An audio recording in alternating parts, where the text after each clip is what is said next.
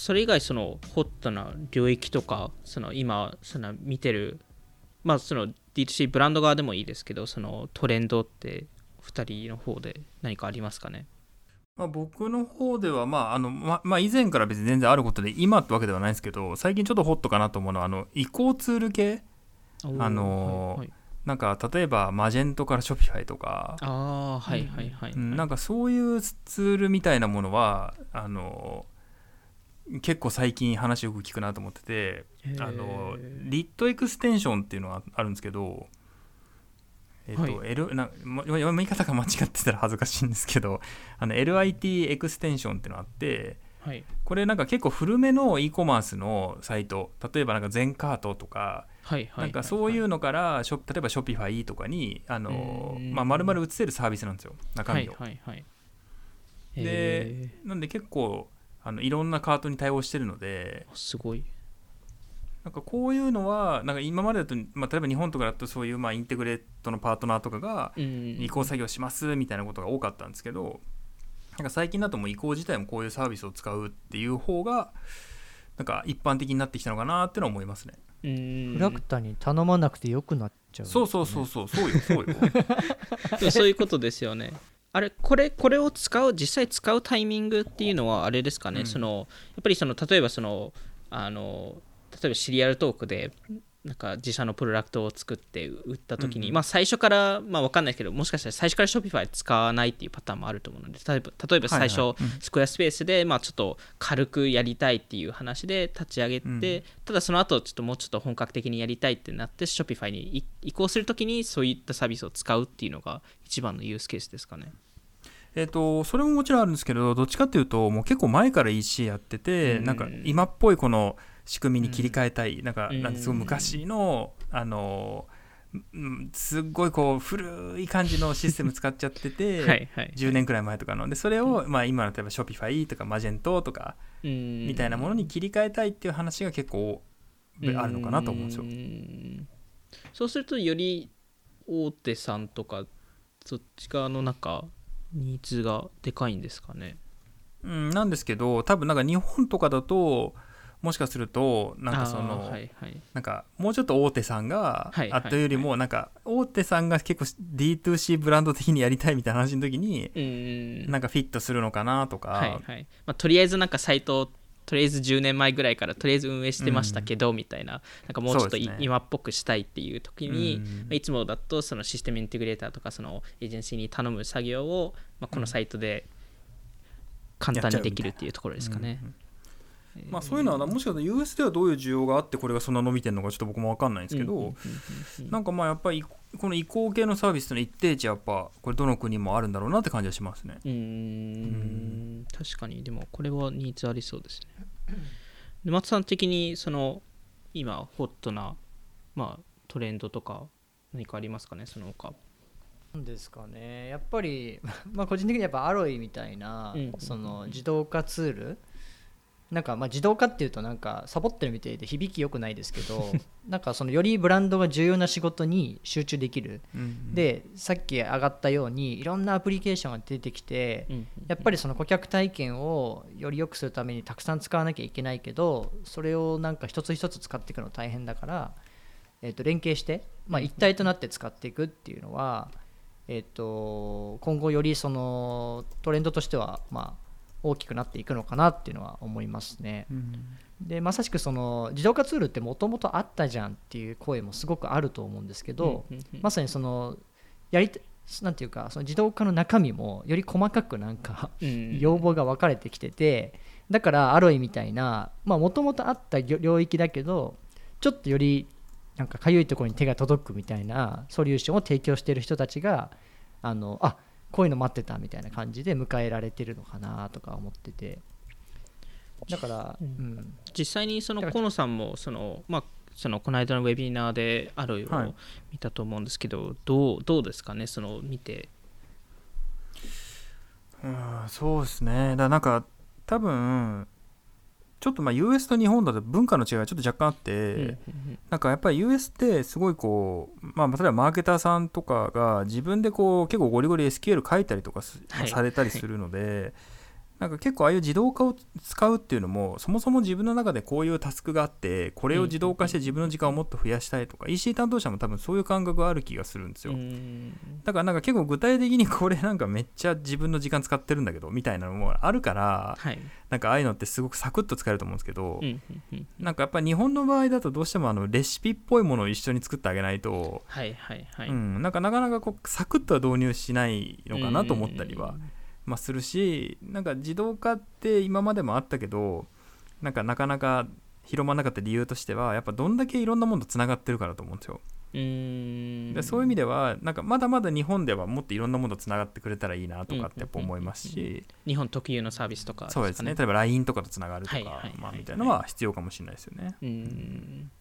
まあでもやっぱりそこの自動化っていうまああの日本ですそのレシピとかそういう系の、うん。まあ、テンプレートだと思うんですけど、そこういうところとかとうまく、まあ、そういうコンテンツができたり、うん。まあ、そこのサポートする人たちがいれば逆に、うんあの需要はかなりあるっていう感じですかね。かなりあると思います。全然多う分、あの日本って特になんか今 DX、DX 言われてますけど、はいはい。結局アナログ作業をデジタルに変換するのにみんな精一杯になっちゃってるのうで、多分次のステップって変換したものを今度は無駄なものを削ったり再統合したりとかっはいてい。うことが発生するので、そうすると多分自動化って絶対、うんあの需要が上がるんですよ一気に、うんううん。ん。なので多分これから先すごくニーズがあるんじゃないかなと思いますね。ありました。その他なんか何かお二人で話したいポイントとかありますかね？あのヘッドレスに一切触れてないですけど。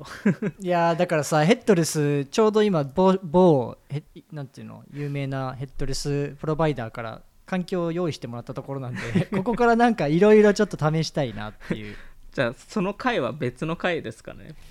そうですね。ちょっと自分がもう少しあの実際にそれを形にして使ってみてからの方がなんか面白い話できるかなと思うんで。じゃあそのサービスをまた河野さんと一緒にウェビナーをやってでやその後にももう一回ポッドキャストでっていう感じですかね。ちょっとあの CEO がちょっと大物すぎて。出てくれるんですかね。出てくれるか。ミーティングの時ワイン飲んでましたからね。確かに。いやでもすごい。うん。なんかやっぱりなんだろう使わないでなんかあれこれ言うのも嫌だなって自分超思ってて、うん。うん。実際に自分で触ってみてなんか形にした上でやっぱなんかどうどうそれが今後あのなんか世の中に浸透していくのかとか、うん。どういうブランドが使うべきなのかとかっていうのはなんかみ見てみたいというかあの考えてみたいなと思ってます。まあでもやっぱり詳しいですよね。あの US のあのソフトウェア企業の人たちは。あの僕も、うん。あのその某某社とミーティング出ましたけど全くついていけなかったです。いやてかあの時 Slack 気づかずすいません。いえいえいえあの僕 が沼津さんと河野さんにこれって何を言ってるんですかっていう質問を してあの河野さんが説明していただいたのでだからコミュニケーション取れたんですけどなかなかやっぱりやっぱりけ結構やっぱ河野さんも話を聞いてかなり複雑、まあ、どんどんそのレベルが上がってるっていう証拠だと思うんですけど、っていうところですかね実際に。うんやっぱりレベル高いっす。うん。やっぱだからすごいやっぱそこはちょっと差が開いてるかもしれないです。やっぱり US 側と日本はだいぶはいはいはいはい、うん。確かに。日本ですとまだそこの D2C 向けのソフトウェアっていうのはちょこちょこその路地回りとかそういうので出てると思うんですけどそこまでなんか普及してるっていうイメージは個人的にないんですけど実実態はどうなんですかね、まあ、普及してるかっていうともちろんそのなんだろう一時期と比べたらまあ全然やっぱ多くの方使っていただいてるとは思うんですけどなんかやっぱり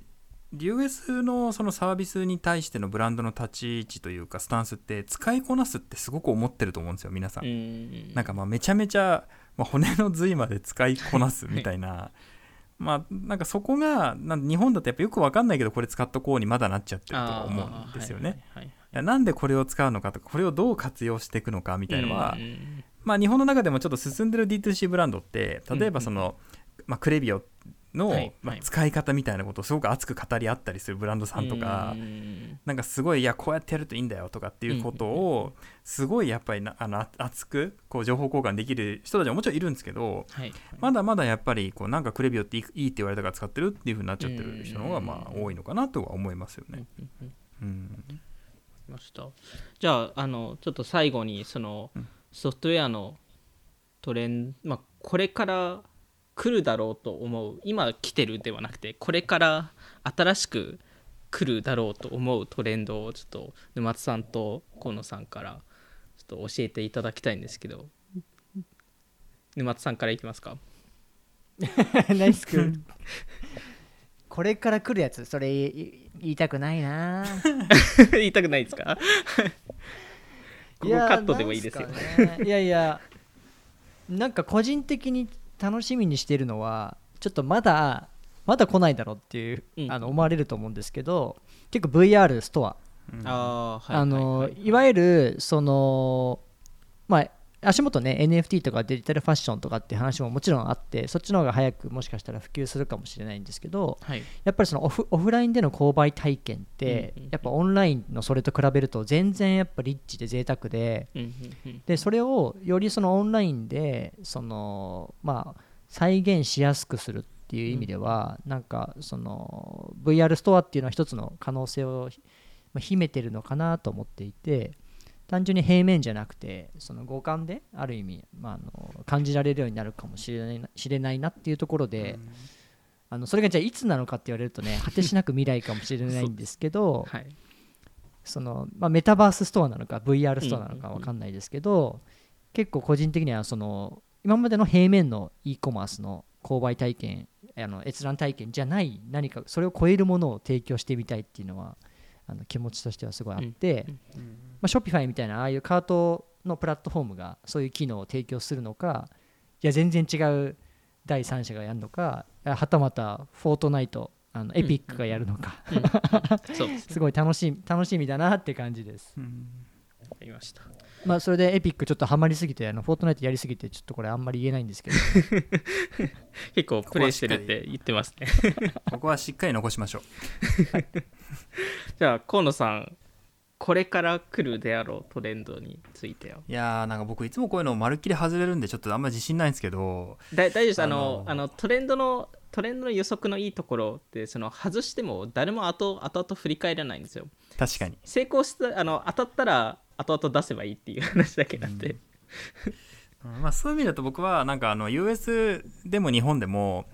そのなんかインテグレーションの IO をチェックできるサービスつまりなんかあのうん。サービスを管理するサービスが出る気がします。へー。えじゃあ具体的にどどういうどういったものになるんですか？例えばなんか今だと Shopify とかってはい。アプリとかいっぱい入れてじゃあ実際こんな感じで運用するってあるじゃないですか、はいはいでもこれってあの俯瞰で見れ見て可視化するようなものってないんですよ。うーん。だみんなそれぞれブランドの中でなんとなく、まあ、例えばミロとか使って、はいはい。例えばお問い合わせが来たらこうなってこう処理してとか売れたらこうなって、でこうメール送ってみたいな結構いろんなブランドで作ってると思うんですはよ、いはいはい。でもあれってすごいアナログ的な作業であれを作って例えばじゃあこ今回はこのフローをこう切り替えてみようみたいなことをなんか社内展開してで、はいはい。なんかあじゃあこれでいきましょう。じゃあやってみましょう。でやって実際その例えばクレビオとか入ったりとか、はいオムニセンドに入ってはい設定変えてとかやってるわけじゃないですか、なんかああいうのがなんか俯瞰で見れてそこでこのポイントを切り替えたらこうなってとかなんかこのサービスをここに入れてみようとかっていうのができるようなものがまあ多分結構先ですけど。面白いですね。全、うん。いろんなサービスと API 連携してなおかつそこのは AB テストをいろいろやるっていうことですね。こここそうですね。うんこうこういうふうに書いたらもしくはこのサービスと切り替えたらいいんじゃないかとか例えばこのうん。ククラビオのこのブランチをこう変えたらなんか変わるんじゃないかとか,、かそういうテストを自動的にまあ自動的なのかそれが管理しやすいうん。形なのか、まあ管理しやすいっていうのは逆だと思うんですが全体最適できるようなうん。まあサービス。なんかあの AWS もなんか一時期やっぱクラウドフォーメーションっていうのができてすごい楽になったんですよ。うん。それまでは一個一個そのサービスを自分の中で頭の中でつなぎ合わせてこうだよなみたいなものを毎回毎回やってたんですけど、まあ、クラウドフォーメーションってできた時になんかあらかじめそのテンプレみたいなものを作っておくともうすぐにそれでガーンってスタートできるみたいなのが、うんでそれをこうかあのビジュアライズされた中で変えたりとかするとはいはいなんか設定変えられるみたいのはやっぱすごい便利だったので、はいはいはい。なんかそういうのはもしかしたら来るかなって感じですね。確かになんか GPT-3 とかなんかそれプラスアロイプラスそのいろんなサービス、Shopify 上でなんかできそうですけどね。なんかこれこういう系なが欲しいってテキストで書けば全部それが自動的に設計されるみたいな、うん。確かまあ夢の世界ですけどね。に まだそうですね。まあこれ当たってるかどうか2年後ぐらいに確認しましょうか。まあ当たってたらな当たってたらなんかください。当たってたらどうどうしましょうのの乗り上げます乗りあーすごい嬉しいです。よ。あ当たってたらちょっとじゃああの 沼田の一番一番いいやつ 10, 今 10, 10パックぐらいください。じゃあちょっと2年後にそこの確認をしますはい。了解ですあの河野さん今日は本当にありがとうございますいやありがとうございました。あのやっぱり今後もそのソフトウェア領域っていうのは今後もっともっとホットになってくると思う思うので、まあ、そこのトレンドが続く中あのぜひぜひあの定期的にちょっと河野さんも来ていただいてあの今のトレンドだったりそのサービスのレビューとかをしていただければなと思うので、はい。はい嬉しいです。はい、じゃあ今回はそんな形で。はい。ありがとうございました。ああの哲郎さんも親知らず抜いたばっかりなのにありがとうございまし いえいえそこは言う必要ないと思います。ありがとうございました。ありがとうございます。はい。たありがとうございます